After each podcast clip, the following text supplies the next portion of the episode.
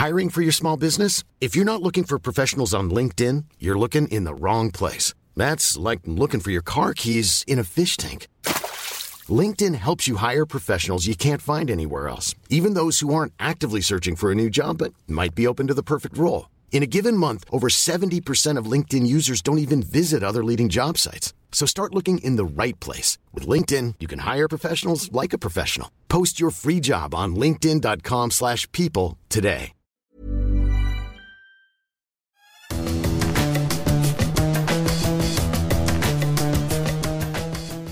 Salut les fous du volant, on est ravis de vous retrouver pour un nouvel épisode de votre euh, podcast consacré à la Formule 1. La F1 qui a laissé la vedette le week-end dernier aux 24 heures du Mans et à une édition du centenaire absolument monumentale et qui s'est soldée par la victoire de Ferrari face à Toyota. Et bien justement, on va essayer de tirer un petit peu un bilan, revenir euh, sur euh, cette édition du, centenaire, à se demander si l'édition du centenaire n'a pas été la course du, euh, du, siècle. On parlera aussi justement, on va élargir un petit peu le, le spectre en, faisant le lien entre l'endurance et la F1, la victoire de, Ferrari. Ben, on a vu que Charles Leclerc était là, Max Verstappen parle finalement aussi de son envie de faire les 24 heures du Mans, pourquoi pas avec Ferrari. Là, il y a peut-être un, point de, de, connexion et euh, on aura pour échanger euh, là-dessus euh, Cédric Voisard, qui est un des meilleurs connaisseurs de, de, la Formule 1 du monde, des sports mécaniques en, général, euh, qui fera son entrée dans le club des, des, fous du volant. C'est toujours sympa d'avoir un, nouveau membre, Stéphane, non? Ah bah, Cédric a été euh, reste un pilier euh, en sport mécanique, euh, paddock, F1, euh, WRC et, et WEC maintenant, hein, on le verra. Donc c'est toujours euh, très euh, enrichissant de parler avec lui. euh, il sait tout ce qui se passe en coulisses. Et puis on va, on va parler aussi euh, du marché des, des transferts, mais cette fois du côté des, des ingénieurs ou du personnel technique. On évoque souvent hein, les, les- les pilotes, mais il y a un marché, marché aussi euh, du côté des, des ingénieurs et il est tout aussi impitoyable. Il est même en pleine effervescence. On va revenir sur ce qui se passe en ce moment euh, chez McLaren, chez, euh, chez Audi. Il paraîtrait qu'il y a même des clowns chez, chez Audi. Ah oui, Bon, alors euh, nous, on on s'engage pas là-dessus, hein, clairement. voilà, mais on rapporte simplement. c'est ça. Bon, on est très étonné quand même. Ce podcast qui est à retrouver sur toutes les bonnes plateformes d'écoute de Deezer à Spotify en passant par Acast ou par Apple Podcast, n'hésitez pas à nous donner 5 étoiles et à vous abonner. Et de cette manière, vous recevrez directement les nouveaux épisodes sur votre smartphone. On débute donc les fous du volant aujourd'hui avec euh, cet inévitable retour sur les 24 heures du Mans 2023, l'édition du centenaire de la classique euh, sartoise. Euh, édition du centenaire, euh, course du euh, siècle avec cette victoire des, de la Ferrari numéro euh, 51 euh, et Ferrari qui a donc battu Toyota, quintuple vainqueur en titre des, des 24 heures du Mans. Stéphane, c'était presque le scénario rêvé avec les deux Ferrari en première ligne après les, les qualifications. Pour moi, je l'ai dit dans le podcast la semaine dernière, les Toyota restaient, restaient favorites, mais ça a été une course absolument phénoménale. Ouais, et en termes de timing, c'est juste magique quand même. Et il faut féliciter euh, l'ACO qui euh, a mené des discussions pendant des mois, des années avec les constructeurs potentiels pour les faire revenir sur une base, euh, un consensus autour d'un équilibre des performances. Et ça a très bien fonctionné. Euh, on a eu la période Covid et euh, bah, 2003, c'était le rendez-vous fixé par euh, l'ACO, par euh, beaucoup 2023. 20 23 par euh, tous les constructeurs. Et ils étaient là, ils étaient présents, ils étaient tous prêts. C'est ça qui est complètement incroyable. Et là, il y avait 16 voitures euh, en hypercar euh, prêts à se battre aux, aux premières places. Et euh, ce qui est complètement incroyable, c'est que toutes les équipes euh, d'usine ont mené la course. Euh, peut-être euh, de façon rapide parfois, mais en tous les cas, il y a eu un turnover absolument hallucinant en tête de la course. Il y a eu un suspense euh, ébouriffant. C'était juste génial. C'était la course dont on rêvait et je crois même qu'on a dépassé ses attentes. Oui, clairement, parce que, euh, alors je sais qu'au au bout de 3-4 heures de course, je suis allé voir les gens qui travaillent dans une société qui s'appelle Infocourse et qui produit toutes les statistiques sur les 24 heures du Mans. Et au bout de 3-4 heures, on était déjà à plus de 20 dépassements, de changements de leader. De changement de leader, Euh, il y en avait eu, il y en avait eu 11 il y a il y a deux ans. Je sais pas à combien on a abouti à la fin parce que bah, les 24 heures se sont terminées il y a il y a quelques il y a quelques heures à peine et qu'on a essayé de dormir un tout petit peu, Euh, mais le c'était c'était c'était complètement fou honnêtement. Alors, on en a pris pour quelques années parce que on remet un petit peu les choses dans leur contexte. C'est vrai que les 24 heures du Mans au 21e siècle, c'était une affiche avec un constructeur, deux, exceptionnellement trois. On a eu des années, toutes ces années euh, Audi, hein, euh, qui euh, engageaient des équipes privées. Alors le suspense, c'était est-ce que c'était l'Audi Go, l'Audi Champion ou l'Audi Velox qui allait, qui allait gagner? C'était c'est un petit peu limité, on va dire, mais il y avait de la bagarre devant, mais euh, ça a tout tourné autour d'un constructeur. Euh, on a eu euh, les années du duel Peugeot-Audi de 2007 mm. à 2011, ça c'était passionnant. On a eu une lutte à 3 pendant 3 ans quand même, 2014, 2015, 2016, Audi, Toyota, Porsche, ça c'était génial. Et puis là quand même maintenant on a 6 usines, ça c'est fantastique, plus Van Wall et, et Glickenhaus. Et on s'est régalé et on sait qu'il y en a d'autres qui vont arriver. Et le principe même de la, de la balance des performances sur lesquelles s'étaient accordés les pilotes fonctionne très très bien, je trouve. Et puis ça a commencé par une pole position record euh, en moins de une euh, en 3 en moins de 3,23. C'était c'était hallucinant quoi. Ouais. Non mais il y a eu un rythme, il y a eu tout. Alors ah, pour en revenir à la BOP, Stéphane, elle a pas mal fonctionné parce que clairement, euh, ça a été euh, très très serré. Euh, ce qui a posé problème, je le dis et je le répète, c'est que Toyota finalement n'a pas caché son jeu depuis le, début de la saison, a vraiment donné tout ce que pouvait donner cette GR 010 hybride. Et que quelque part, on a le sentiment qu'ils ont été sanctionnés d'avoir vraiment montré tout leur, tout leur potentiel alors qu'on leur avait dit qu'il n'y aurait pas de changement de balance de performance avant les 24 heures du Mans. Oui, alors le pouvait-il, avec la même voiture que l'année dernière, euh, la FIA a déjà toutes les datas pour organiser l'équilibre des, prestations. Donc, tu caches ton jeu, tu tournes à deux secondes des tours, on dit, bon, ils en mettent un petit peu, euh, ils en ont un peu sous la pédale. Donc, ils ont effectivement montré de quoi la voiture était capable, ils ont remporté trois victoires, et c'est vrai qu'ils sont devenus la cible numéro un de la boîte. Trois victoires cette saison. Je précise une chose l'année dernière, c'est que euh, Alpine, avait euh, eu du, une BOP assez intéressante euh, avant la qualification parce qu'il fallait mettre euh, l'affiche en place. Je dirais Toyota contre Alpine qui venait avec une, LMP2 qui venait sur le, terrain de, de, l'hypercar et il fallait un petit peu organiser ce duel et montrer que Alpine était capable. C'était une vieille LMP, hein, c'était pas, pas une LMP2. Et, Alpine s'était fait sanctionner après la qualification, c'est-à-dire on voulait se faire un petit peu jouer euh, en, qualif. Euh, oh là là, attention, ils sont en train de faire peur à Toyota. Et puis Toyota avait bénéficié hein, euh, d'un poids supplémentaire mis sur, sur l'Alpine et ça avait fait grogner chez Alpine. Donc bon, quand tu es le favori, tu le cible de la BOP, mais les poids des, des, Toyota et des Ferrari étaient quand même assez équivalents. On rajoute 37 kg à Toyota, 24 kg à la Ferrari, elles étaient déjà proches en poids. Je ne sais pas si ça a euh, énormément joué. On a vu une chose, c'est que ça s'est joué sur les pilotes à la fin. Et c'est ça, qui est le plus important. On a eu une course de pilotes, voilà, avec quelques incidents, c'est vrai, mais euh, c'est là-dessus que ça s'est joué avec un duel à la fin. Euh, c'était euh, c'était fou, c'était génial. Ouais, le bras de fer, euh, le bras de fer là sur la fin de course avec un, Rio Hirakawa qui a quand même été un petit peu en, difficulté. D'abord au niveau du chrono sur les sur les relais précédents par rapport à ses adversaires, c'est lui qui fait la faute finale en, sortant à Arnage.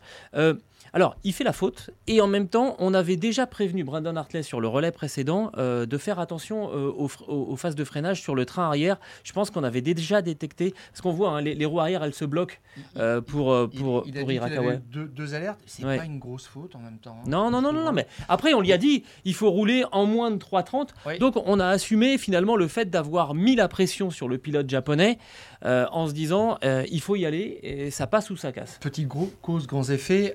C'est le virage le plus long mmh. du euh, circuit. Oui, mais c'est souvent les plus difficiles en mono. Quand tu es, quand es, dans des autos qui génèrent beaucoup d'appui, les virages les plus lents sont les plus difficiles. Ça peut paraître un petit peu compliqué à comprendre pour les gens qui font pas de, de compétition avec des voitures qui génèrent de l'appui, mais euh, là, on se retrouve finalement sur une voiture euh, lambda. Et c'est toujours ceux où, où l'équilibre de la voiture est le, est le plus précaire. Et on a assumé ça du côté de chez, chez, euh, chez Toyota. Nous, personnellement, qui commentions la course, on était persuadés qu'on allait remettre Sébastien Buemi euh, pour faire le, dernier relais, pour euh, succéder à, Brandon Hartley. D'abord parce que Hirakawa avait été un petit peu en difficulté, parce que Buemi est déjà un quadruple vainqueur, qu'il a l'expérience, que c'est un combattant. En, face, il y a Giovinazzi. Hein Voilà, Voilà, oui, il faut, il faut mettre, euh, il faut mettre du lourd. Et j'ai le sentiment qu'on l'a vu euh, sur les écrans, le moment où Sébastien Buemi a appris qu'il qu'il ne ferait pas le, le- le dernier relais. On connaît son visage, on l'a eu plusieurs fois en invité dans Les Fous du Volant. C'est un garçon charmant. Euh, sur la piste, c'est un, un- un- un tueur, Sébastien Buemi. Il a toujours ce visage quand il est en course, euh, qui n'est pas du tout celui de la vie de tous les jours. Et là, à un moment, il était, sur le, il était à côté de Pascal Vasselon, il s'est retourné et il a il avait plus le même visage, il avait plus le visage du combattant. Je pense que c'est le moment où on lui a dit qu'il ferait pas le, qu'il ferait pas le dernier relais. Je pense qu'il a dû aller proposer ses services. Oui. Et qu'on lui a dit non, non, on laisse, on laisse Ryo Hirakawa parce que Toyota. Sans, sans- sans lui faire injure, évidemment, Hirakawa, c'est pas euh, Buemi. Non, c'est un bon pilote, mais c'est pas voilà. Buemi, c'est pas athlète, c'est clair. l'envoyer au combat pour euh, récupérer une quinzaine de secondes en, euh, en deux- en moins de deux heures, c'est vrai que tu envoies plutôt le Suisse ou, euh, ou, ou- ou- ou Hartley. Alors, euh, le petit. euh, la, la réponse, elle est peut-être dans son CV, tout simplement, de ce garçon qui a été pilote de GT, qui n'a pas eu de formation en monoplace, qui n'a pas été habitué à ces euh, catégories quand même assez exigeantes. Il a fait du Super GT au. Japon de 2014 à 2018, et puis ensuite il est passé à l'endurance. Alors, il a remporté les 24 heures du Mans en 2022, mais il n'y avait pas une énorme pression, c'était une, une lutte interne l'an dernier. Ouais, mais il a, chez il, Toyota, il avait le fait les rythme. choses bien. il avait le rythme, hein, clairement. Mais là, il fallait quand même hausser euh, son, son niveau de jeu. Et ça a été un petit peu difficile pour lui. On le répète, l'erreur n'est pas énorme. Mais c'est vrai que chez Toyota, il y avait peut-être la euh, tentation de la tradition, on va dire. eh oui. Si on regarde sur les cinq succès euh, de Toyota de 2018 à 2022, à quatre reprises quand même, c'est un pilote japonais qui effectue le dernier relais. Eh oui, euh, qui franchit, bord de la qui franchit le drapeau à damier à bord d'une voiture japonaise. C'est logique. De toute façon, quand tu es un constructeur japonais, c'est tu veux, euh, tu veux ça sur ton affiche, sur, euh, parce que c'est la photo qui fera le, la une de, de la presse spécialisée de, des journaux le lendemain. D'ailleurs, si tu notes, hein, cette année, c'est Alessandro Pierguidi qui a franchi la ligne d'arrivée pour. Ferrari. Et, puis Foucault était dans l'autre voiture. il n'est pas japonais, hein, Ferrari. Pierre Guidi.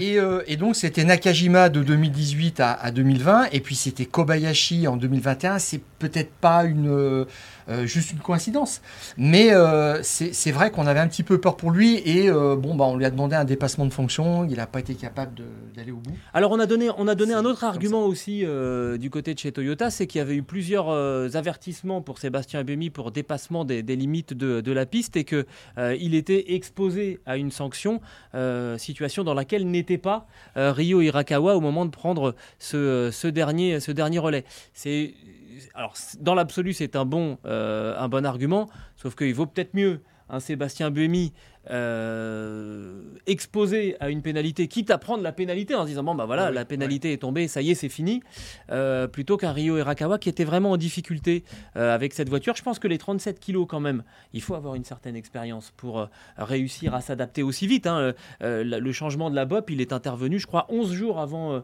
avant les, les- les 24 heures du Mans. Ça veut dire que bah il n'y a pas le temps de se retourner. Ça y est, les essais libres sont là et il faut s'adapter. Ouais. Et quand on s'appelle Sébastien Buemi, quand on s'appelle On est sans doute capable de s'adapter plus vite euh, qu'un Rio Hirakawa. C'est pas infamant de, dire ça. Et là, ça, c'est ce qui a fait la, la décision. C'est un tout petit détail. Et dans ces courses-là, euh, les victoires ou les défaites se jouent à un détail. Oui, euh, en tous les cas, on est content pour Toyota parce que on leur a fait un mauvais procès. Il y a eu Oui. des commentaires, voilà, de gens qui connaissent peut-être pas le- voilà, l'endurance ou les Ouais, conditions. c'est des raccourcis. Voilà, l'in- l'investissement qu'ils ont, qu'ils ont mis dans cette, dans cette course, et puis ils se sont retrouvés à partir de 2018 le seul grand constructeur, ils n'y pouvaient rien. Ouais, la faute aux autres, pas à eux. Ah, mais bien eux, sûr. ils, Et puis- ils sont restés sur le terrain. Sur, le- et sur le ils terrain. ont été accusés peut-être par d'autres euh, adversaires qui étaient là sur la piste d'avoir gagné un petit peu facilement, mais Mhm. ces adversaires eux-mêmes n'étaient pas sur la piste Bah, ces années-là. Mais tu Donc, sais, c'est un euh, petit la peu de la même manière qu'on dit ouais, Michelin, ils ont gagné les 24 heures du Mans, bah, c'est facile, ils sont les seuls. Bah, qu'un autre, Ouais, qu'un autre manufacturier vienne, vienne et puis on verra. Et si, si un autre manufacturier vient et bat, le, et bat Michelin, ok, très bien. Bah là, Ouais. c'était exactement la même chose. hein. Et ils terminent quand même, euh, ils, ont, ils ont repoussé Ferrari. Euh, vraiment dans ces, dans ces derniers retranchements, ils ont résisté à Cadillac. Euh, Il y a eu quand même d'autres déconvenus, hein, parce que euh, il y, y, a, y, a y a quand même voilà, de la satisfaction du côté de Cadillac qui, qui euh, installe une voiture sur, sur le podium et qui met une autre voiture en quatrième position. On est content chez Peugeot parce que euh, on a, une petite photo. On a ah ça le patron, le patron Carlos Tavares qui fait une photo du classement au moment où la Peugeot est, en tête. Non, c'était incroyable. Alors il faut pas se voiler la face hein, du côté de chez, chez Peugeot. Ça s'est bien passé. Il y a quand même eu des problèmes techniques sur la fin. Sous la pluie, la voiture, elle est phénoménale. Elle est phénoménale. Gustavo Meneses, il a tourné autour de ses adversaires sous la pluie. Euh, voilà. Il faut pas se voiler la face. Il y a des choses à corriger pour euh, la, la, saison 2024. Euh, Mais on voit que il s'est passé quelque chose. Il y a une sorte de choc, de choc psychologique et que, et que, voilà, il faut continuer à travailler, mais qu'il y a des choses possibles dans, dans, dans, dans la Peugeot. Oui, euh, bon après c'est alors malheureusement ce sont des, des fautes euh, de pilotage, mais des petites fautes là encore, enfin qui mènent à des, des grandes conséquences pour euh, Jev. Oui, hein, ah, qui est sorti de la piste, oui. Et puis pour, et puis pour Gustavo particulièrement difficile. Et Mendes aussi, mais, mais c'est normal. Là, à ce moment-là. qu'ils sont à fond aussi. Oui, oui, que oui. La parce voiture n'est pas facile à maîtriser dans ces situations-là. c'est sous la pluie ou. et puis qu'il fallait y aller. C'était, c'était l'occasion vraiment. Il fallait y aller crânement, ils y sont allés crânement. Ouais, Donc non, non, clairement. C'est sans regret. Oui. Ils ont fait, ils ont fait un beau spectacle. C'était, c'est incroyable comme en tête. Ils ont, ils ont tenu quand même un petit moment en tête je dirais que tout le monde est, assez satisfait. Il y a, peut-être juste chez, chez Porsche ah où euh, la copie est un petit peu à revoir. Euh, parce que euh, c'est un petit peu moyen. Pourtant, ils étaient venus avec une armada de, de quatre voitures. Oui, c'était eux qui avaient le plus grand nombre d'engagés. Tout à fait. Et, là, je me disais, si les incidents se multiplient, s'il y a des fautes de pilotage, c'est eux qui vont ressortir. Oui, sauf qu'ils ont en fait historique. Ils ont tout eu. Porsche, ils ont eu les fautes de pilotage pour, euh, pour, euh, pour certaines voitures. Ils ont eu des problèmes euh, de, de, fiabilité aussi. et puis quelques, quelques coups de pas de chance non plus. Enfin, honnêtement, pour Porsche, c'était le 75e anniversaire de leur participation aux, 24 heures du Mans. Ou, enfin, en tout cas, c'était un 75e anniversaire. Ouais, c'est ça. et, et ça l'a pas fait. Euh, pas du tout. Et je pense qu'il va falloir que Porsche revoie sa copie. Euh, peut-être en, s'écartant du. Euh, vous savez qu'en en, hypercar, donc la catégorie Rennes aux 24 heures du Mans, il y a deux sous-catégories les LMH, les voitures qui sont vraiment fabriquées par les constructeurs. C'est le cas de Toyota, c'est le cas de Ferrari, c'est le cas de, Peugeot. Et puis il y a une catégorie LMDH où on peut recourir à des châssis qui sont fabriqués par, des, vrais constructeurs de, châssis, Multimatic, Dallara, pour n'en citer que, que deux. C'est la solution. Et puis avec un système hybride qui est commun à tous ceux qui choisissent cette catégorie LMDH. Et c'est la solution qu'avait choisi Porsche. J'ai été un petit peu surpris. Euh, Porsche, recordman des, des, victoires aux 24 heures du Mans avec 19 succès. Ah, normalement, on doit venir avec sa propre, sa propre voiture. Euh, voilà, c'est décevant à, double titre. Il faudra revenir euh, pour se venger l'année prochaine. Alors, petite précision, c'était le 75e anniversaire des, voitures de sport. Oui, voilà. Je savais bien qu'il y avait une histoire comme ça. Effectivement, euh, tu parles de cet engagement LMH ou LMDH, c'est-à-dire c'était les deux options. Euh, on achète un, châssis homologué ou, et puis on l'habille après, moteur, etc. Ou alors on, construit tout de A à Z et je trouve que c'est ça aussi la grande satisfaction. Ferrari a été fidèle à son image en construisant une voiture de A à Z. Euh, en, prenant des pilotes italiens. Et ça, c'était aussi très très important, l'identité italienne. Et, de GT, et de GT. C'est-à-dire qu'ils ont pris les, pilotes qui ont été sacrés champions du monde. James Calado, il est, il, est pas italien. Alors pour le coup, je crois que James Calado, en plus, il a une partie de sa famille qui doit être portugaise, quelque chose comme ça. Euh, mais c'est des pilotes qui ont été champions du monde en GT et qui sont montés, euh, qui sont montés en catégorie Rennes avec leur, leur équipe. Ce qui est génial. Ce qu'avait fait aussi Porsche, hein, d'ailleurs. Hein. Oui. Mais euh, John Elkann, le président du conseil d'administration de, Stellantis, euh, le président de Ferrari, euh, surtout, a dit bon bah c'est une satisfaction d'avoir deux pilotes italiens dans, la voiture gagnante. Ça aussi c'est important. Et on sait que Ferrari et les pilotes italiens en, F1 c'est une histoire un petit peu compliquée. Et là ça ouvre quand même un champ. de, de, possibilités pour des pilotes italiens qui sont dans des catégories Formule 3, Formule 2, qui rêvent peut-être à la Formule 1, qui n'iront peut-être pas, mais qui pourront toujours se dire mais je peux gagner les 24 heures du Mans avec euh, Une Ferrari. avec une voiture italienne. Donc, il n'y a euh, pas de pilote de Formule 1, en- en- il n'y a pas de pilote italien euh, en, en Formule 1. Ça, c'est Ah bah, quand le- même, c'est je quand même une hérésie. D'ailleurs, c'était Giovinazzi. Bah oui, clairement. qui était pilote poussé par, par Ferrari. Ça n'a pas abouti. Mais maintenant, il y, a- il y a quelque chose d'assez d'assez authentique, de rafraîchissant. Et comme je le disais, euh, Ferrari a gagné devant toute cette meute, alors qu'on a eu pendant des années euh, un, deux ou trois constructeurs. Là, ils ont gagné vraiment contre le, un, un superbe plateau, tapis rouge pour Ferrari. Il y avait quelque chose d'assez euh, émouvant parce que il y a plein de supporters de Ferrari qui n'ont pas connu euh, Ferrari au Mans. Ah oui, oui. Euh, bah, dans la dans classe je, je suis pas, je suis pas supporter de, je suis Voilà. pas supporter de Ferrari euh, plus que, que des autres, mais moi j'avais jamais connu Ferrari jouant, jouant le classement général au Mans. hein. Donc euh, là maintenant c'est parti quand même pour, euh, pour quelques, quelques années. Je trouve ça incroyable même d'avoir eu ce réflexe de dire euh, AF Corse connaît bien la course, l'endurance. On va pas faire l'erreur de tout reprendre, d'essayer de tout créer de A à Z à Maranello. On laisse ça à, à Piacenza, le- le- Ouais, la ouais. base d'AF Corse. Ils connaissent l'endurance depuis 20 ans. Ils ont réussi euh, plusieurs fois champion du monde, plusieurs fois vainqueur des 24 heures du Mans en GT. Ouais. Et là, ça marche bien. C'est, c'est, et là, tu mets le doigt sur vraiment, sans doute, la clé de la, de la réussite chez, chez Ferrari, c'est qu'il y a eu le bon équilibre entre euh, la compétence euh, en termes de, de création de, de- de l'auto qui a été fait, faite à, à- à Maranello, et ensuite euh, on la confie à, à la structure qui sait faire l'exploitation, qui sait gérer les pilotes, qui sait gérer les, co- conditions de piste. Le directeur technique la stratégie. est issu de, AF Corse. C'est Oui, oui. pas de la Scuderia Ferrari. Là, Mhm. c'est AF Corse qui a gagné. Ça n'a rien à voir, euh, entre guillemets, avec la Scuderia Ferrari. Alors, bien sûr, il y a eu un soutien en termes de design, Bien sûr, d'études c'est sûr. de, de la maison mère. hein. C'était une évidence quand même, parce que c'est un programme officiel. Mais autrement, ils ont tout fait comme des grands. Bon. Euh, et franchement, j'avais dit mon doute par rapport à ce, ce challenge des pilotes de GT. Euh, Alessandro Pierguidi, je crois, il a 39 ans. Ouais, il a c'est plus 39 non plus un perdre de. Mais il faut, il faut Mais il a tenu le choc. Il a même, il a même dit, moi j'ai été le plus rapide dans les conditions difficiles euh, sur le mouillé. Et c'est euh, Antonio Fuoco qui euh, signe la pole position. Et ben dans tout ça, euh, Giovinazzi, il n'a pas montré sa, sa pointe de vitesse. En tous les cas, il n'a pas réussi à le faire. Lui, l'ancien pilote de Formule 1. Ouais, il avait été très très performant, Giovinazzi à, à, à Spa. Alors ça s'était pas vu parce que c'est Toyota qui avait euh, qui avait gagné, mais Alessandro Perguidi, il a une histoire incroyable euh, parce que euh, l'année dernière, en, en 2022, donc, c'est lui qui ramène le titre en, GTE Pro, le dernier titre du GTE Pro à, à Ferrari, en faisant la dernière course, les 8 heures de Bahreïn. Il fait un dernier relais avec une boîte de vitesse cassée.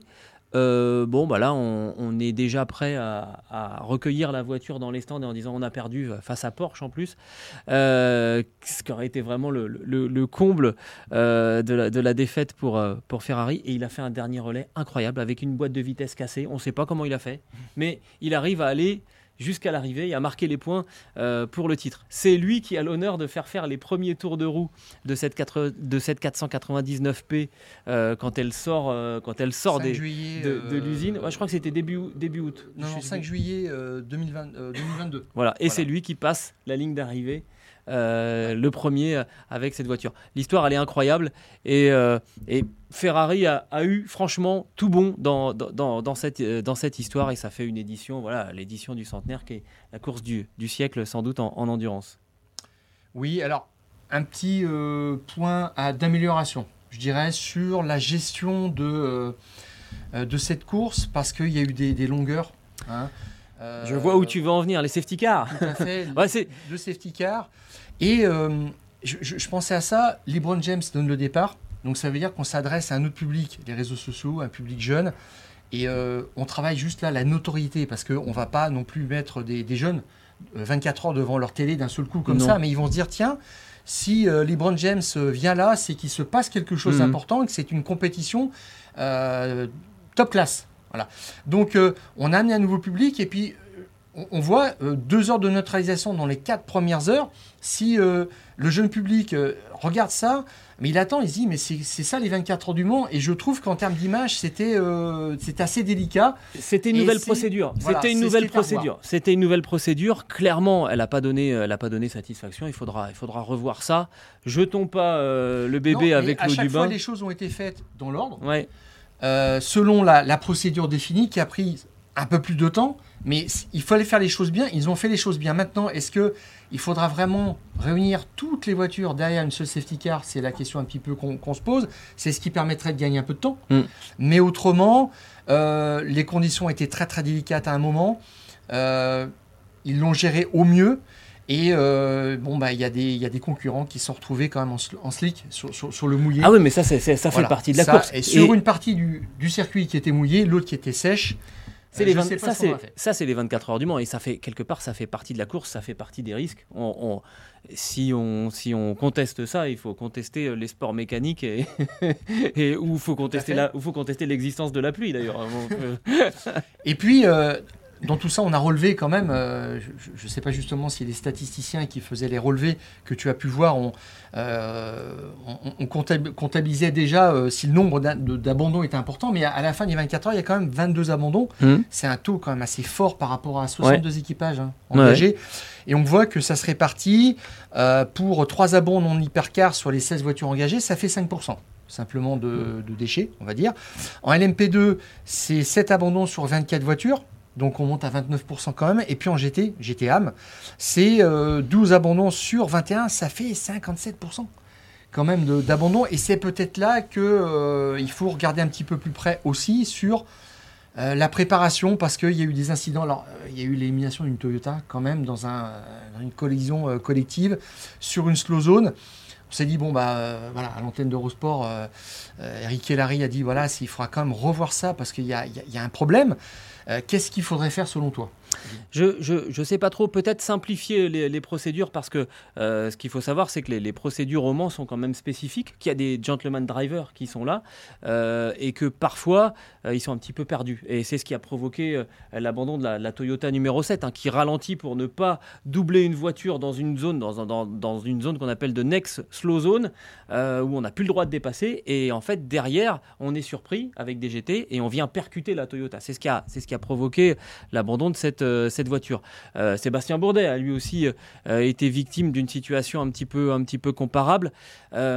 J'ai envie de dire, ça fait partie de l'ADN des 24 heures du Mans d'avoir des pilotes amateurs qui côtoie les meilleurs pilotes du monde. Euh, ça, ça fait partie de la difficulté, ça fait partie de la beauté de la, chose. Ces pourcentages, moi, ce qu'on voit, c'est qu'il y a une vraie logique. En hypercar, il n'y a pas de pilote amateur, bah, il y a 5% de, de pertes. Euh, en, en, LMP2, euh, il y a des pilotes qui sont beaucoup plus chevronnés. Il y a aussi une catégorie LMP2 amateur euh, donc là, il y en a quelques-uns qui se sont fait piéger, mais je pense qu'il y a des pros qui se sont fait piéger aussi dans l'histoire. Euh, et puis en GTAM, là, comme son nom l'indique, il y a aussi des, amateurs. Pour moi, c'est pas des, c'est pas des pourcentages je, je qui. sur l'hypercar, effectivement, un garçon comme euh, Alessandro Pierguidi a dit j'ai passé beaucoup, beaucoup de temps dans le noir, mmh. au simulateur Ferrari pour refaire les procédures, apprendre le fonctionnement de la voiture, et puis toutes ces... alors qu'il connaissait déjà, oui. mais euh, mais il faut que ça devienne instinctif. voilà, qui arrive beaucoup plus vite quand même au volant d'une hypercar, où euh, les délais de, de, réaction ou de décision sont quand même beaucoup plus courts. Et ces gens-là, c'est vrai, sont très très préparés. Alors, euh, qu'est-ce qu'on pourra y faire? L'an prochain, euh, la catégorie GT sera différente. On aura une catégorie LM GT3. Oui, c'est ça. Alors, ça ne sera pas une catégorie LM GT3, ça sera GT3 tout court, justement, justement pour ouvrir à tous les constructeurs qui n'ont pas de voiture, qui répondent euh, aux spécifications Le Mans. Et qui seront donc là, on, va se retrouver avec des constructeurs qui, qui, qui, vont venir, qui ont des GT3 et qui ne sont pas aujourd'hui au Mans. Donc, ça va ça va être fabuleux. Il y aura toujours des gentleman euh, drivers et il faudra, faudra s'y adapter. Euh, en revanche, il y aura plus de constructeurs en, hypercar. Il va y avoir Lamborghini qui va arriver, il va y avoir Alpine, euh, il va y avoir BMW, il va probablement y avoir Acura. Donc, ça sera des pilotes professionnels hein, qui viendront dans ces, dans ces autos. Jusqu'à 24 voitures ah, oui, oui, à oui. minima. Oui. Et éventuellement avec peut-être une troisième ou une quatrième, même Ferrari engagée par Pourquoi pas. donc mathématiquement, il y aura un petit peu moins d'amateurs, mais mais, je, je c'est un, un, débat qu'il y a aussi sur les courses d'endurance en moto. Euh, et pour moi, ça fait partie du jeu, ça fait partie du charme de, euh, de l'endurance, d'avoir cette euh, mixité sur, sur la piste. Et ça permet de voir à quel point c'est difficile d'être un, pilote professionnel et de voir, euh, on a parfois des pilotes amateurs avec euh, des pneus pluie qui sont plus en difficulté sur le mouillé que des pilotes professionnels avec des pneus slick. Et c'est là qu'on se dit, ils sont vraiment, ils sont vraiment phénoménaux. Et il faut que ça reste comme ça. Honnêtement, il y a pas grand, il faut revoir le, protocole sur les neutralisations de, de, course. Voilà, on, apprend en, faisant. mais pour le reste, honnêtement, touchez plus à rien, on, est pas mal là. Ah bah là, on est bien pendant quelques années. Alors cette édition du centenaire, elle est, elle est quasiment, elle est toute unique, donc elle est irremplaçable.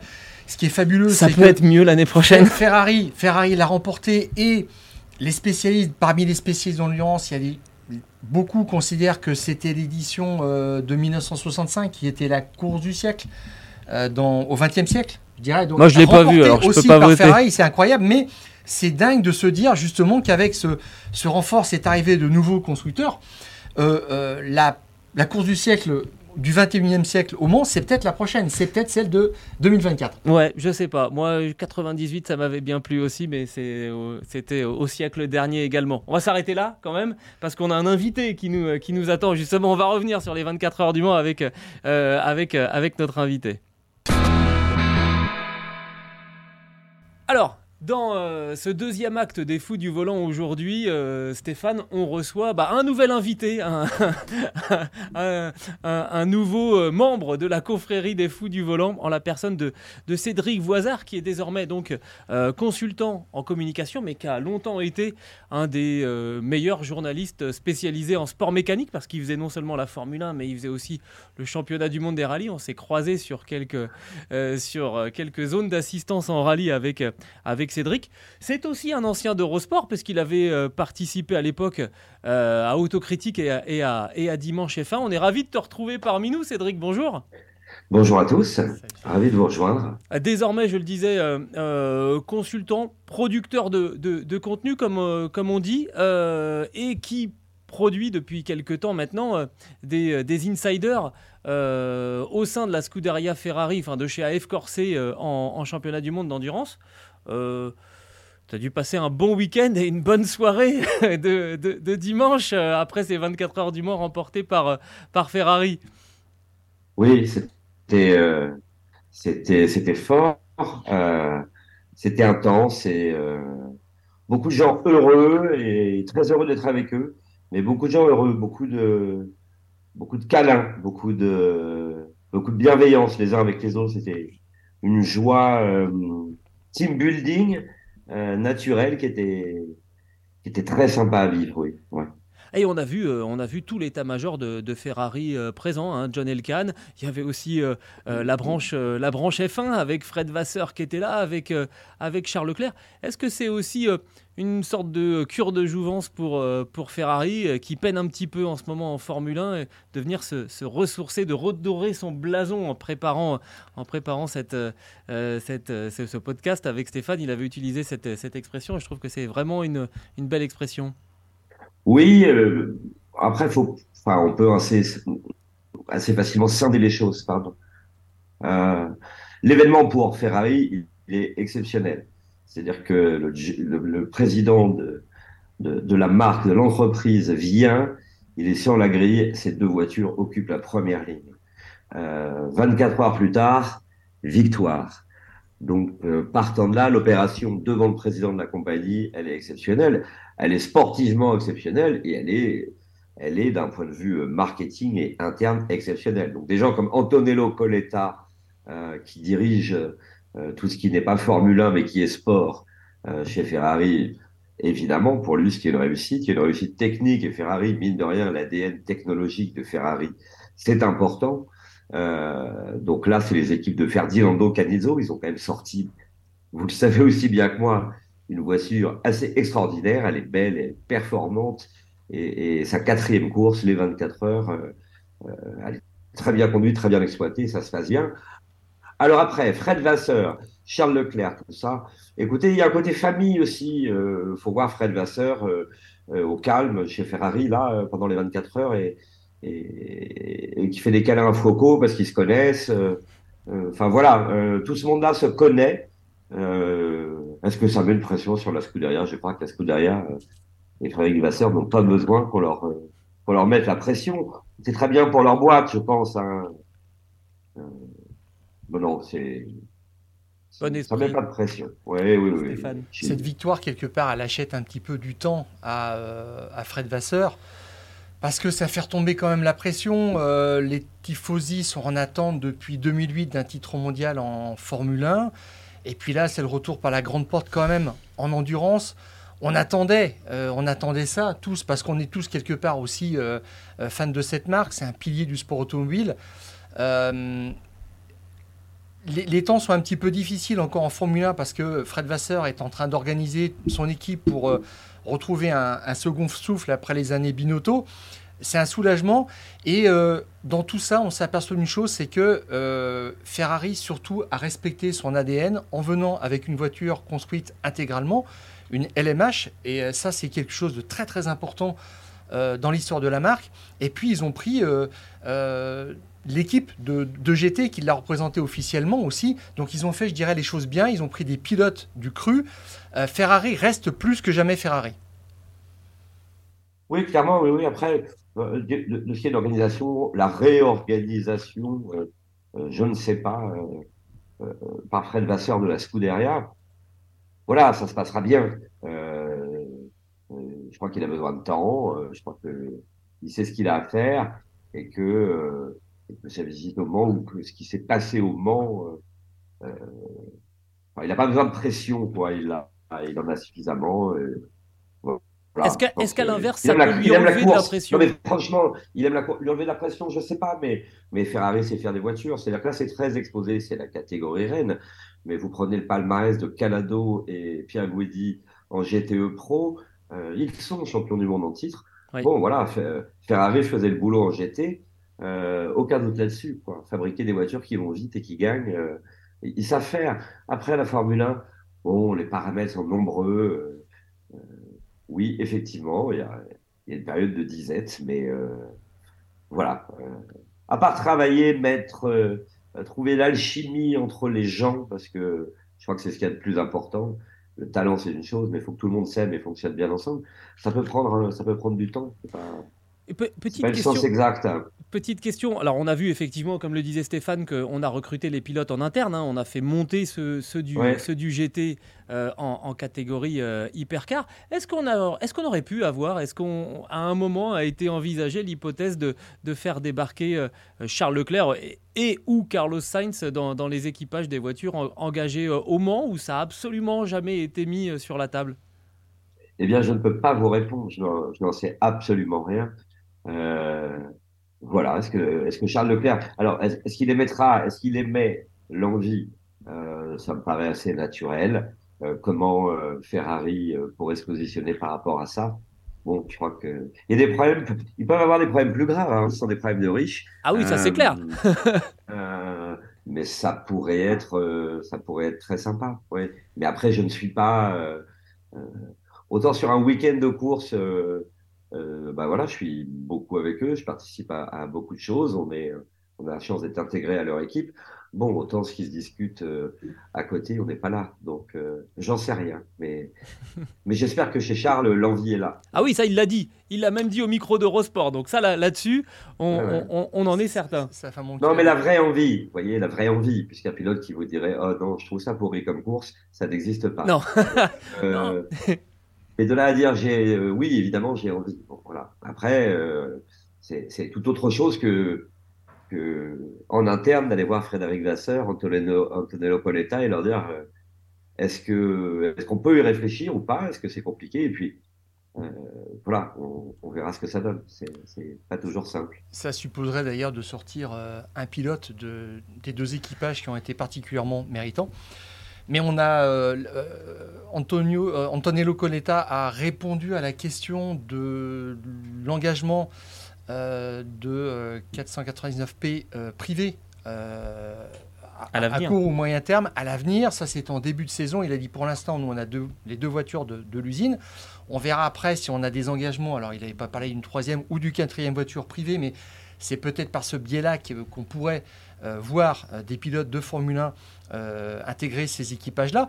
Mais alors, je dirais que est-ce que Ferrari maintenant n'est pas devenu le, garant en fait d'un équilibre, du- d'une harmonie entre la F1 Et euh, les 24 heures du Mans et le WEC, on se souvient pendant les années de gouvernance Bernier-Clestone qu'on avait euh, en face des 24 heures du Mans quasi systématiquement un Grand Prix du Canada parce qu'ils ne voulaient pas que les pilotes de Formule 1 aillent au Mans.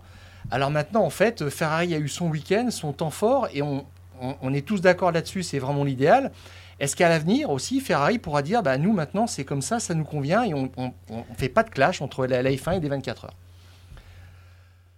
Oui, je crois que c'est un double programme qui les intéresse. Euh, ils sont à la recherche perpétuelle d'éléments d'activation pour la marque. Euh, le dispositif mis en place pour accueillir des invités, etc., euh, était euh, de grande dimension, de grande ampleur, euh, des clients, des gens comme ça. C'est l'ADN, oui, la course, l'équilibre après d'un sport à l'autre sont deux, deux, disciplines assez différentes. mais vous voyez devant la Casa Ferrari, qui est la structure où ils recevaient leurs guests ce week-end, il y a quand même une série limitée d'une de leurs voitures de route euh, aux couleurs euh, des autos de course. Donc, euh, entre guillemets, commandable. Faut pas oublier, hein, Ferrari, ils sont là pour vendre des, comme les autres, bien sûr, mais vendre des voitures. Alors après, il faut le faire d'une certaine manière quand on est Ferrari, mais, mais ça reste le but. Et puis, effectivement, il y a une passion du sport. voilà on pourrait presque regretter qu'il fasse pas du double WRC aussi. Hein. Qui sait, ça viendra peut-être.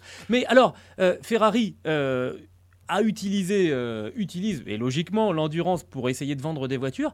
Est-ce qu'on n'essayerait pas, là, du côté de chez Ferrari, de vendre finalement le programme endurance pour recruter un pilote F1. Je ne sais pas si tu as vu passer les déclarations, parce que je sais que tu rentrais chez toi aujourd'hui après un week-end un petit peu, animé, bienvenue au club, euh, mais les déclarations de, Max Verstappen qui sont sorties sur, euh, un site où, en gros, euh, il dit les gens me demandent si j'ai une équipe de rêve. Je sais que Ferrari a une histoire unique en Formule 1 et c'est une équipe pour laquelle il serait formidable de courir. J'adore le Mans et les courses d'endurance en général. La fin de son contrat, c'est quand il aura 31 ans. Et il dit À 31 ans, euh, je serai en Formule 1 depuis très longtemps, mais je suis sûr que je serai encore capable de faire des grandes choses. Est-ce que Ferrari pourrait pas utiliser finalement Le Mans pour attirer Max Verstappen en Formule 1 Pourquoi pas? Pourquoi pas? Ça, joue sur d'autres items. Euh, euh. Après, il reste un truc assez spécial chez Ferrari. Donc, chacun, chaque pilote va avoir ses raisons de, de, rejoindre Ferrari, mais on pense à, à Jean Alesi, euh, au sa carrière, il a la possibilité d'aller chez Williams, qui va briller, il fait, un choix du cœur.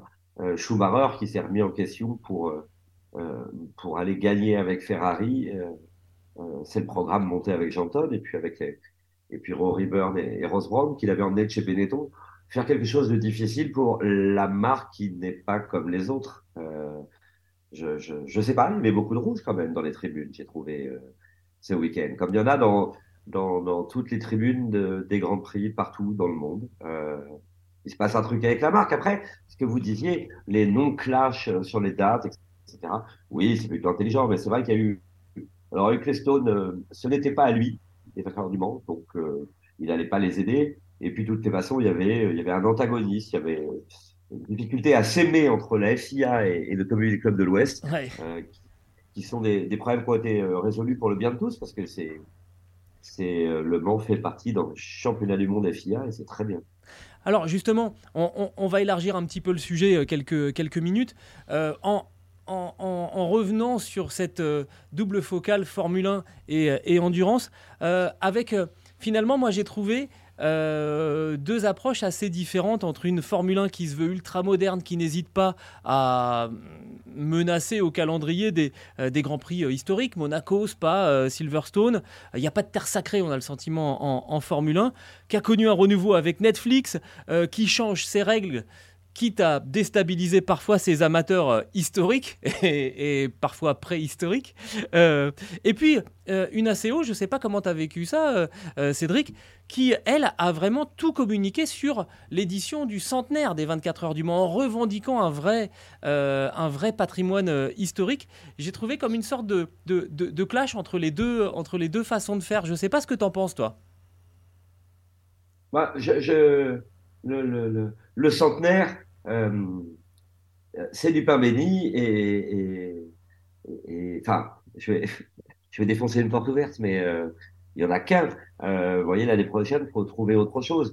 Bon, par contre là, la course est, est, la course, c'est-à-dire que les, gens sont les, les accompagnateurs au cours d'une vie, mais, mais la course leur survie donc que ce soit les responsables de la CO ou qui que ce soit.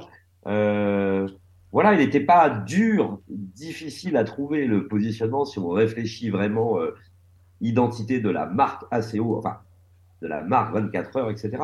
Euh, pour le championnat du monde WEC, c'est une autre problématique. Euh, voilà, oui, bien. Euh, non, je crois qu'il y a une belle prestation. Mine de rien, on parle toujours de l'expérience spectateur. Euh, je crois, je n'y étais pas, j'étais à une soirée Ferrari, mais il paraît qu'avant le concert ou après le concert de Bob Sinclair, euh, le spectacle proposé aux gens, parce que tout ça fait partie d'une offre, euh, était qualitatif. Oui, j'y étais, il était vraiment super. Voilà, oui, voilà. Après, Liberty Media fait autre chose en Formule 1. La, la discipline est très différente, c'est-à-dire qu'elle est, elle est médiatique partout dans le monde le WEC est encore en manque de cette notoriété euh, dans les pays qu'il visite. Euh, voilà, après, euh, Liberty Media vit avec son temps. Le, le, le glamour de l'époque Ecclestone, des, des années 70, 80, 90, que certains ont pu regretter par la suite, où ça était devenu trop mécanique, etc. Et effectivement, il y avait peut-être moins de stars qui venaient dans le paddock, de, de choses comme ça. Euh, bah voilà, Liberty a ce retour-là. C'est pas le même glamour, c'est le glamour d'aujourd'hui. Euh, L'époque est différente. Les réseaux sociaux ont changé la donne. Oui. Et puis, euh, et puis Netflix a, a, a par ailleurs euh, a, emmené la, la, discipline dans une dimension un petit peu différente, euh, avec ce docu-fiction oui. Euh, euh, que, que, que les gens adorent ou adorent détester, peu importe. Voilà, on, se demande si, on se demande ouais. s'il est encore indispensable aujourd'hui ce Drive to Survive. Mais la présence de LeBron James au, au départ, quand même, c'est un signal fort envoyé par, par le WEC qui utilise les mêmes ressorts que, euh, que F1. Oui, bien sûr, bien sûr. Euh... Non, non, mais je pense que ces porteurs, les, constructeurs vont activer. Euh... On a eu un film hollywoodien aussi sur le Mans il n'y a pas si longtemps. Euh... Ces porteurs sept, constructeurs officiellement, même s'il y a des petites boîtes comme House, ce sont des profils particuliers, mais et d'autres vont arriver encore. C'est une machine à communiquer aussi. Hein. Donc, donc oui, des gens connus, oui, des pilotes qui ont envie de courir roman. Euh, ouais, ça s'était un peu perdu, mais ça, ça revient bien. Et, je crois que le public de l'endurance aime la F1 et sait bien d'accueillir les, les pilotes de F1. Euh, et je crois qu'ils y sont sensibles. Parce qu'après tout, quand on est Alonso ou je ne sais qui, on se pose peut-être pas la question, mais quel va être l'accueil réellement? Et en fait, euh, euh, ça se passe super bien. Ouais, clairement. Oui. Alors, cette expérience de, de, de, Ferrari avec euh, ces, ces, deux, ces deux tableaux euh, Formule 1 Endurance, ça sera, ça sera notre dernière question, euh, Cédric. Est-ce que ça donne pas des sacrées idées aussi? Ça pourrait pas donner des sacrées idées aussi à, à, à Alpine qui va arriver l'année prochaine en, en, endurance aussi? Bah, Finalement, tu vois, la question qu'on se posait avec, avec Charles Leclerc, il serait peut-être bien inspiré, Alpine, de, de passer tout de suite euh, l'étape euh, et d'engager euh, Esteban Ocon et, et, et Pierre Gasly d'entrée de jeu en 2024 au volant de, de, de la A424 Beta qu'ils ont, qu'ils ont dévoilé le week-end dernier. Il faudra peut-être faire rouler oui. Victor Martins. Hein. Oui. Donc il y a un réservoir après, intéressant. Après, après c'est enfin, pas si simple. C'est-à-dire que le, euh, le pilote de Formule 1, euh, le pilote de Formule 1, il réussit au Mans quand il s'inscrit euh, dans la durée avec une équipe. Et c'est ce qu'a fait Alonso. Euh, c'est pas si simple. Et, et, tout pilote de F1 que l'on est, euh, voilà, euh, apprendre le fonctionnement euh, d'une voiture de course qui est assez technologique. Euh, je vous dire que les, les, les, injonctions et les discussions en fil de course entre les ingénieurs de course et ce que peut faire le pilote au volant, lui, concernant sa voiture, c'est incessant et ça n'arrête pas. Euh, voilà, après, euh, faut, c'est une question de cohésion, c'est une question de. Rappelez-vous Peugeot, euh, leur plus récente période en endurance avant celle-ci. Euh, les équipages ont totalement changé entre le début et euh, la fin, euh, du moins l'édition où ils gagnent. C'est-à-dire qu'au départ, on a des pilotes stars et, et il a fallu faire évoluer ce truc-là qui n'était pas euh, si efficace que ça. Ouais. Euh, pi- pilote d'endurance, c'est un vrai boulot. Bon, on, on va voir ce que, ce que nous préparera en tout cas Alpine euh, d'ici là. Merci beaucoup Cédric en tout cas de nous avoir euh, rendu visite. On est ravis de vous avoir accueillis dans, dans les fous du volant. T'as vu, d'un coup d'un seul coup, je me mets à te, à te vous voyez, c'est le protocole. Non, non, mais c'était très sympa. Merci à vous. Eh ben, à très bientôt. Juste une petite chose, le, le, le, le, le, le- le projet, enfin en tout cas le- le- le- l'émission que tu, que tu fais, le reportage que, que, te- que ta, ta boîte propose, euh, Ferrari euh, The Red Line, euh, on, on va pouvoir le retrouver en ligne quand? Dans les coulisses de cette victoire aux 24 heures du Mans? Alors, pour tout vous dire, euh, je n'ai pas la réponse euh, parce que euh, on on n'a pas commencé, mais là, on commence demain. Ouais. Mais on discute avec Ferrari du format. Voilà. Ça va peut-être être un peu plus long que prévu. Oui, euh, c'est ça. Plus long ou, ou deux épisodes. euh. Enfin, voilà, on a 24 heures pour statuer et, et à retrouver euh, sur, You- sur YouTube. C'est teasé aussi sur les comptes euh, Insta, Facebook de, du team. Voilà. Bon, on suivra ça de près. Mais- Prochain merci, rendez-vous du WEC. merci pour la pub. Ah oui, ah oui. Prochain Et, Attends. du WEC. et prochain, prochain rendez-vous du WEC, bah écoutez, ça tombe bien. C'est Monza. C'est Monza. On se posait la question d'ailleurs euh, dans les conversations euh, joyeuses, une coupe à la main hier soir, de, de ce que ça peut euh, impliquer. Euh, attention, hein, le, le- les tifosi sont Formule 1 première langue. Oui. Et Ferrari ou pas, Monza, l'assistance, c'est pas le Grand Prix d'Italie. Quand le WEC va là-bas. Donc, euh, est-ce qu'il va y avoir un effet Le Mans? Euh, C'est tout l'intérêt de la chose. On va voir ça. On va suivre ça avec beaucoup d'intérêt. Merci encore, Cédric. On va revenir sur, euh, sur la F1 quand même. On s'est régalé sur, euh, sur les 24 heures du Mans. On a été très très bavard. Mais il se passe quelque chose en ce moment en, en- Formule 1, voilà, sur le, le marché des transferts, mais cette fois côté, euh, côté ingénieur. Parce que c'est bien d'avoir des bons pilotes, mais il faut avoir des bonnes voitures. Sinon, sinon ça marche pas. Et pour avoir des bonnes voitures, il faut avant avoir des, de bons ingénieurs. On a eu McLaren qui a annoncé il y a quelques jours, quelques semaines, le recrutement de Rob Marshall. Je sais que tu en as parlé. C'était le fin mai. oui, Voilà. le 30 mai. Je sais que tu en as parlé euh, la, semaine, la semaine dernière. Rob Marshall, c'est quelqu'un qui euh, a été chez Red Bull pendant 17 ans. C'est vraiment euh, c'est une belle prise là de la part de, de, McLaren. Il était directeur de l'ingénierie chez Red Bull et il va prendre ses fonctions donc en 2024 chez McLaren en tant que directeur d'équipe de l'ingénierie et du design. Euh, il sera sous les ordres de, Andrea Stella, qui est le euh, team principal de McLaren depuis le début de la saison 2023. Oui. Et il y a, moi, il y a une question qui m'est un peu venue euh, à l'esprit euh, euh, en t'écoutant la, la- la- la semaine dernière, parce que du coup, j'ai écouté le podcast, euh, la partie que à laquelle j'avais pas participé. Et parce qu'on se souvient que euh, quand James Kay était parti de chez McLaren, on l'avait remplacé par un Triumvirat. Il y avait euh, Dav- Sans nommer de directeur technique. c'est vrai. Et tu, d'ailleurs, tu l'avais, tu l'avais noté. Mais il y avait David Sanchez au concept et à la performance. Il y avait Peter euh, Podoromu euh, à l'aéro. Et Neil Holdy à l'ingénierie et au design. Bah, ça fait un peu de. Il, de alors, il l'emploi. était, euh, il était, oui, tout à fait. ben, il sera euh, directeur de l'ingénierie. Et en fait, Rob Marshall a été nommé directeur technique. C'était la case qui manquait. C'était la case à remplir. Et Zach Brown, en fait, a remercié euh, il y a quelques semaines. C'était au mois de mars. Euh, James Key, c'était le 23 mars, et il savait déjà qu'il avait euh, une solution euh, en cours. T'es sûr Et- que parce que y a eu, moi j'ai quelques personnes sur qui sont souvent sous le paddock qui m'ont dit en ce moment, Zach Brown, il a l'air très soucieux. Est-ce qu'il était vraiment sûr de, de, de- de son coup? Est-ce qu'il n'y a pas eu une période où il s'est demandé là s'il n'allait pas se retrouver, excusez-moi de l'expression, à poil? Non, non, non, non, c'est que justement, si cette case, la directeur technique n'est pas remplie, c'est qu'elle doit être remplie par quelqu'un. Euh, on savait qu'il y avait quelqu'un comme Mattia Binotto sur le marché, hein, donc euh, tu peux pas être insensible à ça. Forcément, tu l'appelles, tu dis euh, voilà. Alors Mattia Binotto, quand même, il est bloqué euh, au moins jusqu'à la fin euh, 2023, parce que alors lui, il connaissait tout de A à Z chez Ferrari, donc et encore, La clause de jardinage est très peut- très longue. voilà, on ne sait pas encore s'il peut ou s'il pourrait même démarrer dans un nouveau projet à partir du 1er janvier 2024, parce que ça ferait, ça ferait peu pour, par rapport à l'envergure qu'il avait.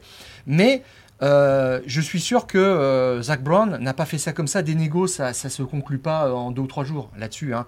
Et je pense qu'il avait le, le hockey de, de Rob Marshall qui voulait maintenant de, devenir euh, directeur technique. euh, Franchir un cap, les, en fait. Les, les pleins pouvoirs parce que c'était un petit peu le euh, numéro 3 ou le numéro 4 chez Red Bull. Le numéro 1, c'est euh, Adrien. Newell. Le numéro 2, c'est Pierre Vacher qui a officiellement les fonctions de directeur technique, mais euh, En fait, j'ai le, Adrien Newell les occupe. Et puis après, il y avait le chef aéro. ouais, j'ai l'impression qu'il y a plusieurs numéros 2, en fait, chez, le numéro chez- chez 3, Red Bull. Le numéro 3 ou 4, enfin, c'était euh, le directeur du, de l'ingénierie qui était plus spécifiquement euh, attaché au concept mécanique euh, au train arrière.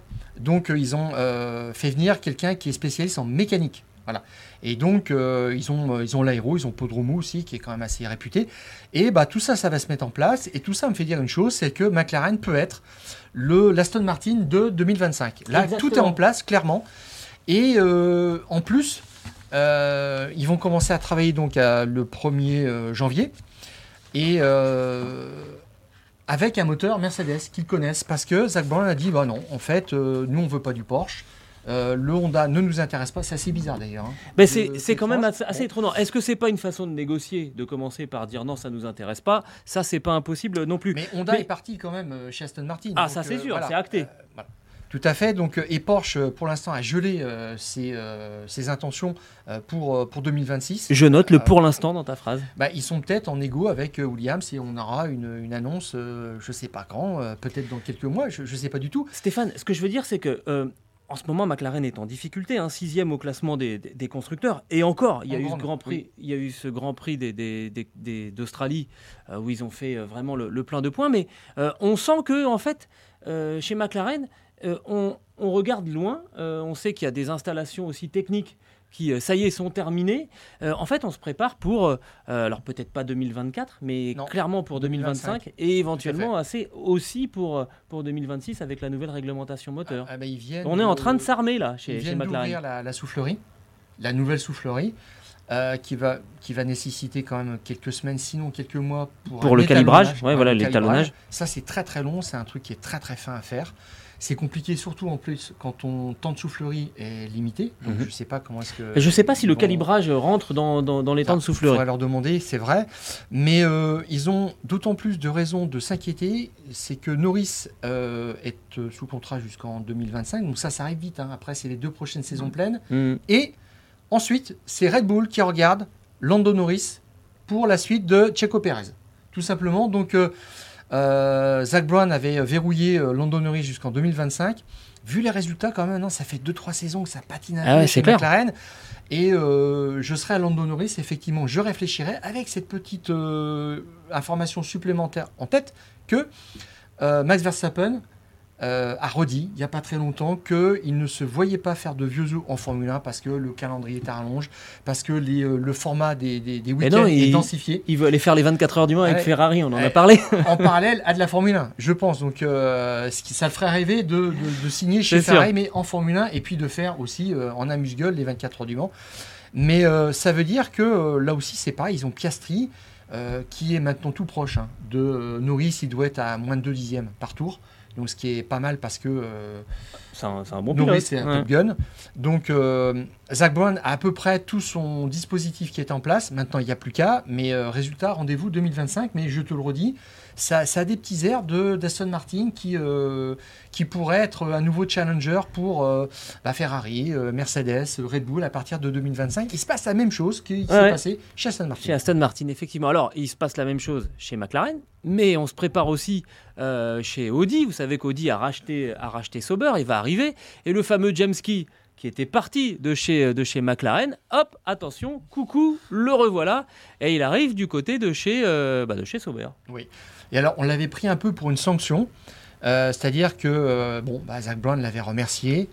Euh, c'est vrai que alors, la voiture de l'année dernière était quand même bien. C'était la meilleure saison depuis 10 ans de McLaren, donc on s'était posé la question. C'est vrai que objectivement, Zach Brown a dit la voiture est mauvaise cette année en tous les cas. Elle n'est pas dans les, euh, des objectifs qu'on qu'on devait atteindre, Mhm. y compris en soufflerie. Il l'a vu d'abord vu que les, les- les résultats en soufflerie, avant même de la mettre sur la piste, t'es pas bon n'était pas bon. Voilà. Mais euh, si tu veux, si tu peux remercier James Key et rec- recruter derrière euh, Rob Marshall. Marshall et puis David Sanchez, t'es pas mal. Voilà. Donc, euh, ça explique aussi le fait que mais André Seidel, qui était le team principal de McLaren, Et qui connaît très bien James. Key. Voilà, il James a dit, dis donc, viens Donc- par là. tout, se, tout, tout se tient maintenant et euh, James Key il a rebondi tout de suite parce qu'on se pose la question quand même, c'est euh, dans ce petit monde très fermé de la Formule 1, quand tu es remercié comme ça, bah, tu as du mal à retrouver euh, du travail peut-être assez vite. Euh, en Formule 1, bah si, là, il n'y a pas de problème. Bon, Andreas Seidel, ça veut quand même dire qu'il a une grosse cote et qu'on pourrait peut-être avoir d'autres surprises, c'est-à-dire des débauchages qui vont suivre. Eh oui, parce que ce qu'il faut comprendre, on parle de Sauber. C'est Audi hein, qui est derrière. C'est- Audi qui, à partir de 2026, va reprendre euh, le nom, euh, l'équipe, euh, l'équipe Sauber. Donc euh, là, on se prépare aussi de, de, de ce côté-là. Je trouve ça passionnant, moi, parce que on parle beaucoup des pilotes, on parle beaucoup des, des voitures, mais pour attirer des pilotes, il faut une bonne voiture. Et donc, vous faites une bonne voiture, et dans un deuxième temps, eh ben, vous pouvez dire à tel ou tel pilote, eh, T'as vu les chronos qu'on fait? Ouais. Viens donc. T'as vu les ingénieurs Parce que les pilotes, attention, hein, ils connaissent par cœur le nom des ingénieurs, qui est bon, qui l'est un peu moins, qui euh, est en train de sortir des bonnes solutions. Et quand vous leur dites, euh, euh, on a un tel, ça compte dans les négos. Ah, puis ils les connaissent tous, hein. c'est-à-dire qu'on ne parle pas de 2 ou 3, ils, ils connaissent les, les 20 ou 30 Mhm. plus importants, Ouais. euh, boîte de vitesse, électronique, etc. Euh, quand ils viennent, ils Et ça savent peut- que euh, derrière. et il ça joue, ça joue dans les négociations. Alors ça clair. joue, ça joue. Et alors moi, surtout, la réaction que, que, que j'ai eue, je me suis dit, mais ils prennent James Key, donc en fait, ils vont pas prendre Mattia Binotto. Parce qu'il y a déjà un, Oui, parce que tu nous avais- d'équipe. Tu nous avais presque annoncé que Mattia Binotto, Ah, non, ça. c'était la logique, tu le démarres. Voilà. Tout à fait, il est italien et suisse en même temps. Euh, voilà, l'usine est basée euh, à Einwil. Même si Audi fera ses moteurs à, à, à- à Neuberg, sa, sa partie euh, propulseur qu'il est en train de, de mettre en place, qui n'est pas encore en service, hein, loin de là. Donc je me suis dit, là, euh, Andreas Seidel est le team principal, donc euh, Mattia Binotto ne viendra pas en tant que directeur d'équipe. Et ça, c'est ce que je, enfin, je Bon là, dit, c'est que on est sûr qu'il viendra pas parce que vu ce qu'il a dit. Et si- s'il arrive, c'est plutôt en tant que directeur technique. Mais là, ils l'ont pris, directeur technique, ils l'ont trouvé. Donc, euh, euh, j'ai été un petit peu surpris de voir, euh, par deux informations de, de sources sérieuses, Business F1 et Corriere dello Sport, que Mattia Binotto a eu droit à une visite de l'usine Audi, l'usine propulseur de, de Neuberg. euh, et que Et euh, accrochez-vous bien. pas très emballé. Alors, euh, il l'a pas dit formellement, hein, Ah. officiellement. Ah bon ce sont des, euh, des, des confidences, en fait, des, des bruits de couloir qui ont été, qui ont été rapportés, mais qu'il a eu des réunions et il a dit, bah, euh, à propos peut-être d'une ou deux personnes, parce qu'on ne parle pas de l'entité entière hein, de, de- d'Audi, mais il a dit, euh, bon, euh, j'ai rencontré des clowns. Voilà. Alors, il faut replacer un petit peu les choses dans leur contexte, c'est-à-dire que visiblement, ce sont peut-être des gens qui ne sont pas encore complètement au fait des standards de la Formule 1, des procédures. Pour Mattia Binotto, il connaît ça par cœur, donc il a peut-être trouvé des gens qui n'étaient pas complètement raccord avec les exigences de la Formule 1 d'aujourd'hui. Ils ont encore trois ans pour se mettre vraiment à la page, et puis même euh, lors, sur la première saison, ils découvriront encore des choses. Mais euh, euh, bon, Mattia Binotto aurait lâché ça et il aurait refusé tout simplement une offre d'Audi. Je peux, je peux me permettre de faire une blague? Allez, vas-y, là, maintenant, Est-ce est qu'ils est est-ce qu'ils lui ont pas montré des clowns en lui disant tiens ça, ça- ça sera tes, tes ingés stratégistes puisque t'aimes bien C'est une blague, Oui. c'est une blague, aucune méchanceté. bon, mais voilà, c'est, il- il- voilà, on parle juste de peut-être un ou deux interlocuteurs, euh, rien de plus, mais le projet Audi est super sérieux, c'est une évidence absolue. Tout ce qu'ils ont fait euh, en sport mécanique, euh, ça a été euh, de la Oui, balle, oui, c'est sérieux, c'est du sérieux. En, en WRC, ils sont arrivés avec une nouvelle technologie, euh, le Quattro, ils ont, ils ont créé quelque chose de, de, de- de novateur et qui, qui représentait une avancée. vraiment En endurance, En endurance, on n'en parle même pas. Donc en Formule 1, on, l- on vous le redit, c'est vraiment le prochain géant, le prochain mastodonte Hmm. Euh, qui sera face à Mercedes, qui veut se confronter, hein, qui vient en Formule 1 juste pas pour faire le, le- le nombre, mais pour se confronter à Mercedes. Oui, parce qu'il pouvait Euh, revenir en endurance, hein, c'était, c'était tout droit. hein. Et Bah, puis il l'avait même annoncé Oui, et puis oui. ils ont fait, euh, ils ont reculé. Ouais. Donc c'est un petit peu surpris. Donc statu quo, mais ça, tout ça, ça se met en place et on ne connaît pas la prochaine destination de Mattia Binotto. Tout cela pour vous dire que ça travaille beaucoup pour euh, recruter des ingénieurs à gauche, à droite, et que finalement, dans les annonces, euh, l'équipe qui manque un petit peu, bah, c'est Ferrari. Euh, alors, Fred Vasseur était au Mans ce week-end. C'est compliqué quand même parce qu'il a la confiance de John Elkan, il a euh, la confiance de, euh, des gens qui lui ont confié cette, euh, cette mission, mais pour l'instant, ça tarde à, à, se concrétiser. Et j'ai le sentiment que tu as touché un des points, Stéphane, en, évoquant quelque chose de tout bête. géographiquement, quand vous passez de Red Bull à McLaren, ben, vous traversez pas l'Europe. Et quand vous avez une famille, ça, ça compte beaucoup ça rentre en ligne de Ça doit forcément être un des problèmes. Et puis cette pression qu'il y a. Quand vous rentrez, euh, quand vous rentrez euh, à la Scuderia Ferrari, euh, vous savez que vous allez avoir la presse sur le dos, les tifosi sur le dos, et qu'il va falloir que ça marche. La presse un petit peu moins, et, mais bon, quand tu travailles en Formule 1, tu as toujours la pression. Quand tu vas chez Mercedes, ça ne doit pas être marrant tous les jours, je dirais, parce que tu as vraiment des objectifs très très élevés. Euh, mais c'est vrai que, bah, par exemple, Adrien Newey a toujours refusé euh, d'aller chez Ferrari pour ça, parce qu'il ne voulait pas euh, se fondre dans un nouvel environnement avec sa famille. C'était compliqué, il voulait rester en Angleterre. Et ça, c'est ce qui freine complètement l'évolution de Ferrari, le recrutement. Et là, quand tu as des nouveaux ingénieurs, quand tu les signes, bah, tu sais encore qu'ils vont arriver qu'en en janvier prochain, par exemple, si ce sont des ingénieurs d'envergure. Donc, ils vont pas avoir un impact direct euh, sur, ce qui se passe en ce moment, mais sur 2025. Mmh, Donc, euh, là, c'est compliqué. Bref, on, en reparlera, mais on, trouvait, on avait envie de vous parler justement de cette guerre un petit peu, un petit peu sous-marine. Et on a juste oublié, j'ai noté une petite chose aussi euh, chez, chez McLaren, l'arrivée aussi de Mariano Alperin au département aéro. qui vient de chez Aston Martin, donc il va venir renforcer David Sanchez pour vous dire que là, vraiment, on est en train de s'armer très très fort du côté de chez, chez McLaren, du côté de chez, chez, Audi, et que les autres doivent évidemment en être conscients. D'ici là, ce qui nous attend, euh, Stéphane, week-end prochain, il y a Grand Prix, et c'est pas n'importe quel Grand Prix, c'est le Grand Prix du Canada. Euh, c'est toujours fabuleux le Canada, il y a quelque chose de particulier à, Montréal. On vous donne les horaires, les essais libres. Euh, 1, Vendredi à 19h30, les essais libres 2 à 23h. Ah oui, avec le décalage horaire, il va falloir se coucher un petit peu tard. Les essais libres 3 samedi à 18h30 et la qualif à 22h. Le Grand Prix, lui, euh, s'élancera dimanche à 20h. On en reparlera évidemment la semaine prochaine avec Stéphane dans les fous du euh, volant. Je crois qu'on a été plutôt complet, on a même été très très bavard sur ces 24 euh, heures du Mans euh, notamment, hein, qui nous ont vraiment régalé.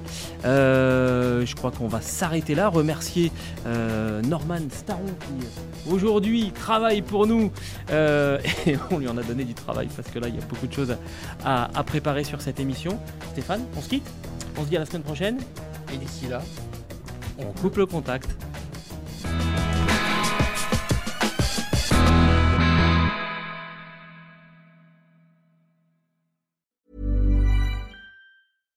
When you make decisions for your company, you look for the no-brainers. And if you have a lot of mailing to do, stamps.com is the ultimate no-brainer. It streamlines your processes to make your business more efficient, which makes you less busy. Mail checks, invoices, legal documents, and everything you need to keep your business running with stamps.com. Seamlessly connect with every major marketplace and shopping cart Schedule package pickups and see your cheapest and fastest shipping options from different carriers. With rates up to 89% off USPS and UPS rates. And with the Stamps.com mobile app, you can take care of mailing and shipping wherever you are. Make the same no brainer decision as over 1 million other businesses with Stamps.com. Sign up with Code PROGRAM for a four week trial, plus free postage and a free digital scale. No long term commitments or contracts. That's stamps.com. Code program.